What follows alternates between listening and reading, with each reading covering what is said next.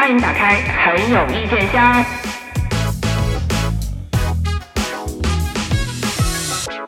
特别加更版，回答听众问题。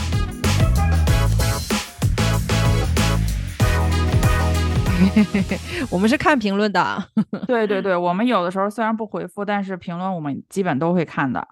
然后有有我们的忠实小听众，我们的乡亲问我们那个陈可辛那个事儿嘛，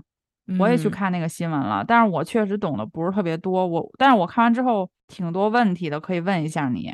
跟大家简单说一下陈可辛那是什么新闻啊？就是陈可辛在釜山电影节上宣布了一个就是自己企业的下一步企划哦，就是他会在那。成立一个新公司，然后其实是绕着大陆地区的一个泛亚洲的这么一个制片公司，联合着泰国的，然后韩国的一些创作者，嗯，然后为这个流媒体平台提供内容。其实这话说起来吧，大家都能明白是什么意思。就是他和其他创作者，就是绕开咱们，不跟咱们玩了，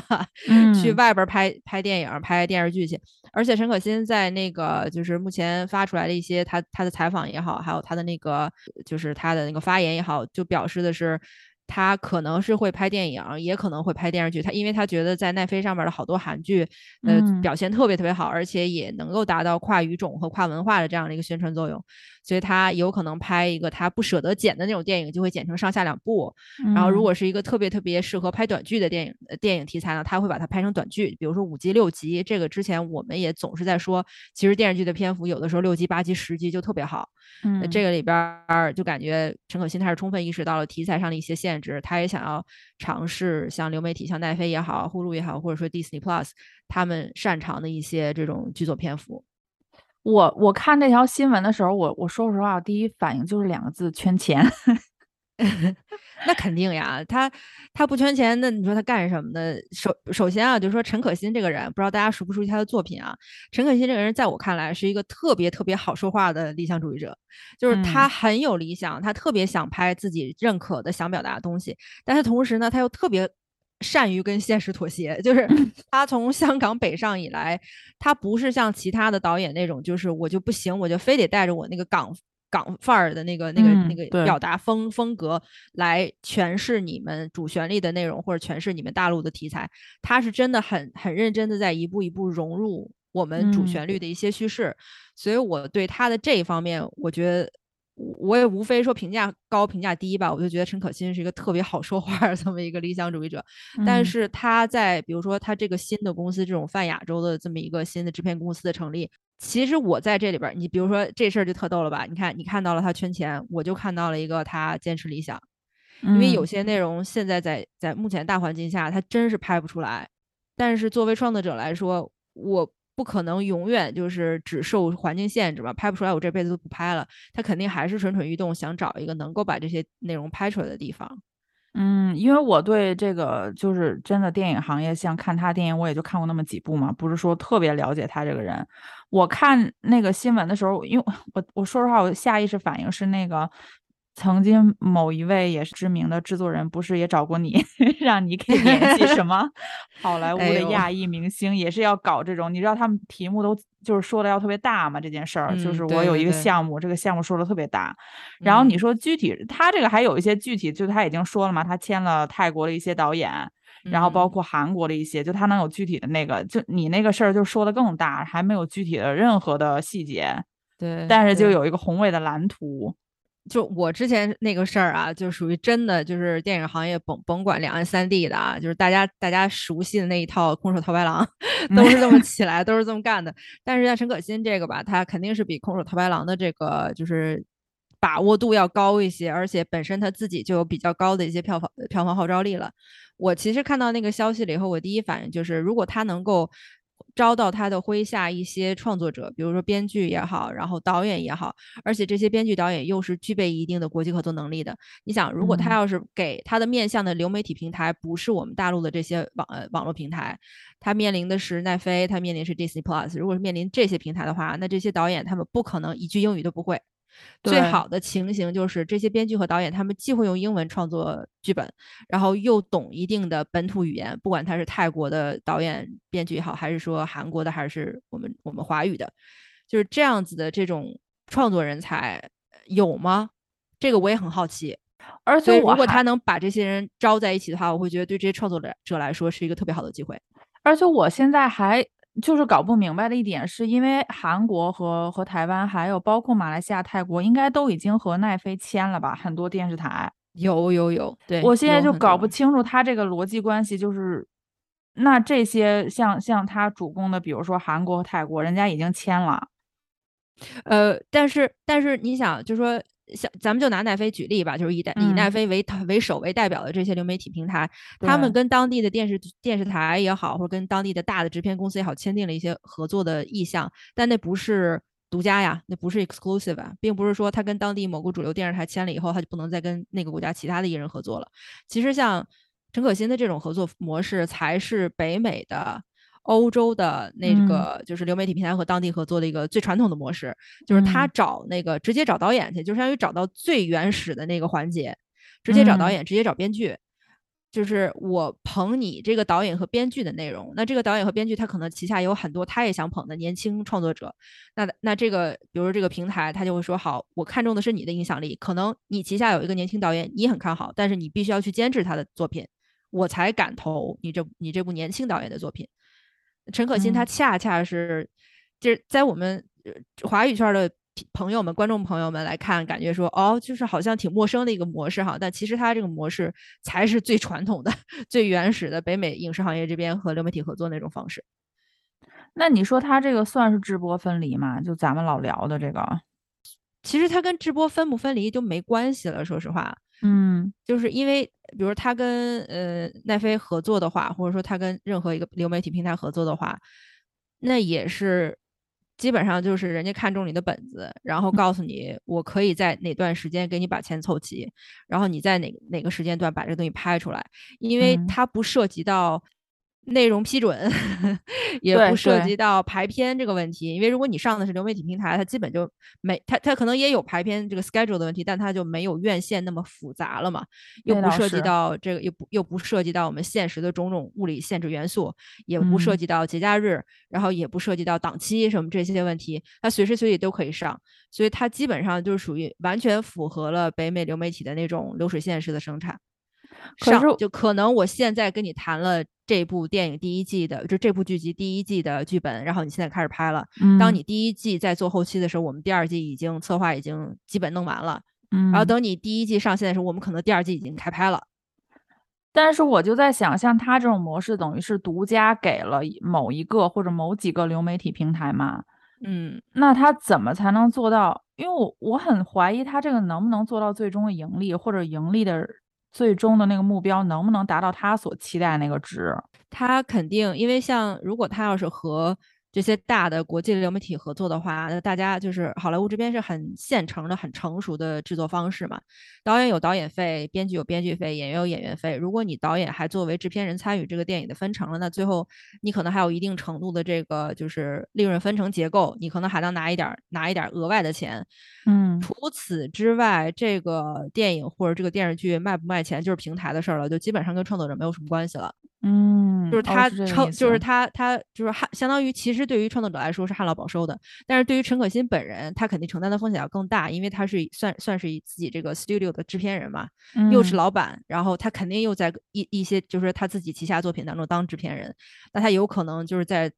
在我们这个行业操作实践当中，他可能就会放弃一部分的费用，因为你对吧？你你自己家产品，然后你还从自己家产品里边拿一部分费用。就为了节约成本，大部分的制片人到后边儿可能会放弃一部分的费用，就是为了捧新人啊，或者说为了让我这个作品更好卖啊，他可能会嗯放弃一部分费用。就是对于陈陈可辛本人来说，能不能赚钱，这个不好说。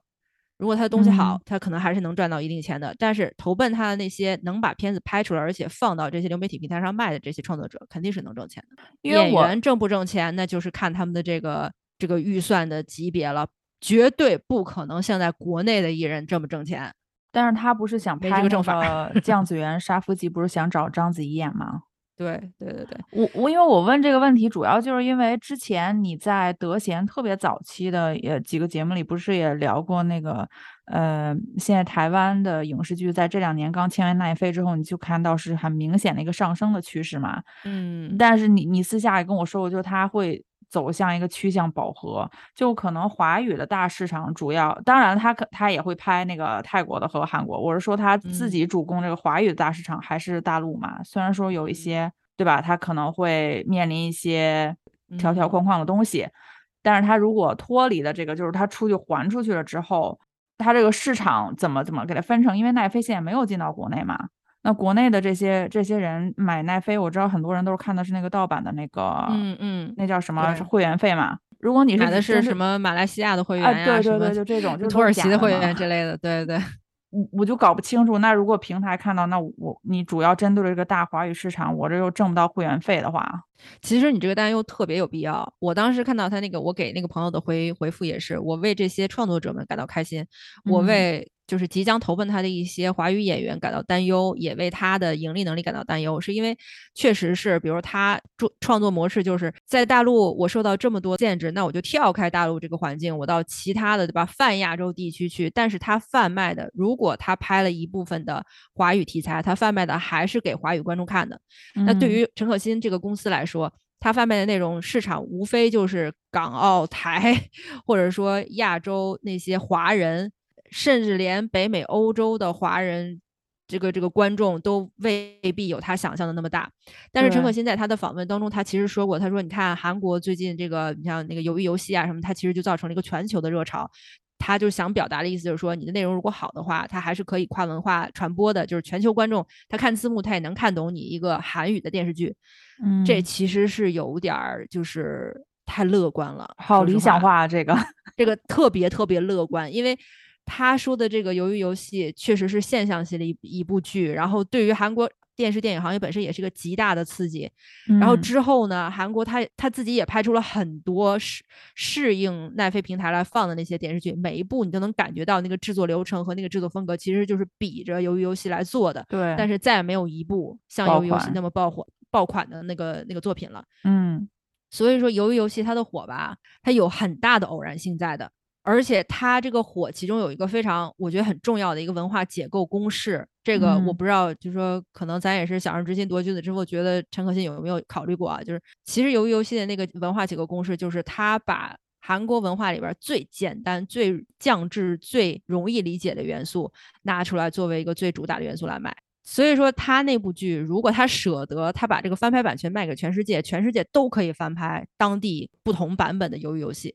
就是因为它没有一个特别韩国的那个元素。你说那个外衣呀、你说那个就是运动服啊，或者什么这类的，其实它其实你把它从韩国本土元素拿出来之后，在世界任任何地方都是说得通的。对，而且很但是，嗯，但是华语内容呢，就脱离了华语本身，就真的很难跨文化。这个我嗯在这边工作这么多年，有而且还有一点就是说到说那个咱们呃绕着大 陆拍嘛，那肯定就会有一些演员的运运用的问题。真的嗯说难听点儿，大陆这些还想在大陆混的年轻演员们，千万别脑子一热就投奔了去了。你要是在嗯他那边拍了一些不能，或者说出于种种原因可能不会在大陆上映的电视剧的话，你要将来想回大陆再拍，可能都会有一些难度了。因为我觉得他呃他接受那个采媒体采访那个我也看了一下嘛，他也是强调那个韩剧就是韩国的制作公司可以同时呃把它推向海外，还而且还能保证在韩国的那个收视也也不错嘛。其实我们有时候也在奈飞上看韩剧，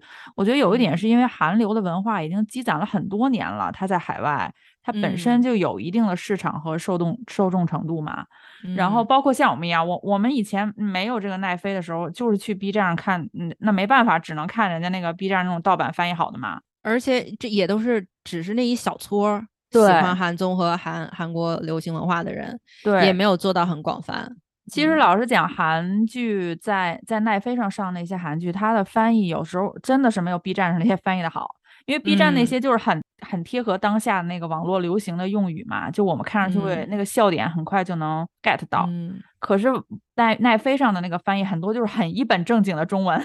他他应该是有一个专门的团队，专门负责就是把韩语的这些影你你如果要是看最后。的字幕的话，就会发现好多部韩剧，就奈飞上的韩剧的中文翻译都是一个人啊，对一个人，对，对对对，所以我就嗯。我就想说他他看韩剧的这个发展，然后去判断他想要达到那个华语的那个理想的市场程度能不能达到，因为因为韩剧确实是一个韩国的整整个流行文化都是一个有别于亚洲其他国家的那个文化输出的范本嘛。嗯，这里边儿我感觉就是我是就是看到这个新闻之后是乐观中带着悲凉的底色，我我是我是特别希望他这个事儿能成，但是我又特别的不觉得他这个事儿能成。就是嗯如果他比如说他拍了一些呃华语题题材的内容，比如说根据某部小说改编，根据某一个故事改编，或者是原创剧本，他选到的演员如果不能大量的、广泛的从大陆的这些影视演员里边选的，他就只能去香港或者台湾选。但他同时选的同时，这些香港、台湾演员也要也要想好，我在这儿拍了以后，我还要不要进军大陆？就是这些演员也要做出这样的利益权衡来分析。那再不再不济，就比如说他要拍一个哦，奈飞可能觉得，哎，这个你这个啊一半中文一半英文，可能我们也会有市场哦，嗯，他就会让你去用一些美国的华裔演员或者是加拿大的华裔演员。如嗯果一旦这个就是咱们就说陈可辛自己导演的吧，就是如果陈可辛自己导演的放在奈飞上的作品，有了奈飞的创作参与之后，那这部作品。就基于我这十几年的工作经验，就是中中文观众也看不下去，是嗯。美国本土观众也 是也是看的云里雾里了，就变得。嗯，就又是那种他。套着亚购呃那个华语文化的壳子演对出了一个什么北美如果大家英雄的，对，如果大家不太就是想象的出来我说的是什么意思的话，请大家去搜索一下，在吴彦祖和那个谁冯德伦最近嗯。合拍的一部、一部在美国上映的电视剧，好像是根据《西游记》改《西游记》改编的哦，一部现代的那种。叫什么名字来着那个剧？嗯，嗯，吴我彦祖拍过，那个正经拍过几部呢，而且是美国的大台老台拍的，大家可以去看一看。就是那种电视剧，你爱看吗？我反正是不会去看的，我感觉那种就是强行的摁着你的头让你磕亚洲文化的华语文化那个感觉。而且那种剧在就是在美国或者在北美本土英语市场本土也收视并不是很好的。我觉得那嗯。种剧就很奇怪，他他想主攻的好像是还是你的亚洲群体嘛，就是泛华语文嗯化圈嘛。可是泛嗯。华语文化圈这些人，就是即使是那些这边土生土长的 A B C 也好，都看不嗯。太下去，因为因为那个就他们也很不爱看这种，东西。对，所以像陈可辛这个事儿吧，就如果到最后我我能想象出来一种成功的模式是什么呢？就是他变成了一个制片中介，就是他传正经泰国的内容，他传嗯正经台湾的内容，正经马来西亚的内容，然后卖给这些流媒体平台。他嗯如果要是想认认真真的拍一个就是真正的华语的灵魂、华语的语言体系、华语的内容的电影和电视剧的话，可能还会是那种叫好不叫座的情形。你像这次，像章子怡不是有已经就说宣传出来说章子怡要出演这个电这个她新的这个就是可能变成上下两部电影的这么一个嗯剧集嘛？章子怡基本上已经不太需要在国内再接任何戏了。对他也不需要再养家了，甚至说他可能连综艺节目他都不太不太需要出来了出，所以说章子怡现在就属于那种我看到一个好看的、感兴趣的，我去参与一下，嗯他不会再做更多的对于自己的事业前程的这种规划考量了。嗯，所以说，像他这部剧，大家看，哎，那你看人章子怡都加盟了，对吧？这这有什么可唱衰的呢？章子怡加盟，并不说明这个模式就是好的，只能说明章子怡看开了。对，而且章子怡的那个咖位吧，她即使去拍了一些可能嗯本身在呃泛华语圈才可以上映的东西，也不见得会真的撼动她或者影响她在国内的发展。因为但是你其嗯他演员要想有多少个人混到了章子怡的那个地位，因为她毕竟是名片嘛。你说出去，外国人都知道她，然后我不太会觉得这个会对他产生任何负面的影响，可能口碑上会有一嗯些吧，就是观众程度来说，但我不觉得对他的那个咖位有什么影响。就是，可是如果是其他的演员，嗯你没有到达那个级别怎么办？就我就这么大胆的厚颜无耻的 预言一下吧，就是你在陈可辛他自己的这个新的 studio 做出来的，给这些西方流媒体平台平台拍的电影或者电视剧里边，不会看到一线的华语的男女演员，你只会嗯看到那些半息影状态的、半退休状态的，就是不一定他岁数大啊，就是有些嗯。演员人家成名早，人家可能早早就半退休了，嗯。你像这样子的演员，你可能会看到，或者是一些特别名不见经传的香港、台湾的小演员，但是很很有灵气儿的那种，嗯。你可能会看到一些这样的演员。但是这样演员的那个卡斯，对于大陆观众他有多大吸引力，或者对于大部分的华语观众有多大吸引力，咱也不知道。再一嗯。个就是他拍出来这些东西，不管他怎么绕吧，怎么泛亚洲吧，咱们大陆的观众还是有办法看到的。对对对，就是就是我们只能通过一种我们自己的方式看去看一看吧。到时候嗯其实大家也不要太太激动啊，就是也不是拍给咱们看的，你喜欢不喜欢对于他们来说都不是特别重要。我就主要就是担心你，就是你刚才说那个，他拍出来之后就土不土、洋不洋，就是又为了迎合那边市场，又不放弃这边市场的那个。他搞这个最终还是要，不管是怎么选演员吧，最终还是要看剧本嘛，看他拍的那嗯个剧是不是精彩。嗯，希望他能成功吧。嗯，几乎可以预见的是水花就是不会太大。但愿咱但愿我是错的啊，但愿我是错的，嗯，但是我不太可能错。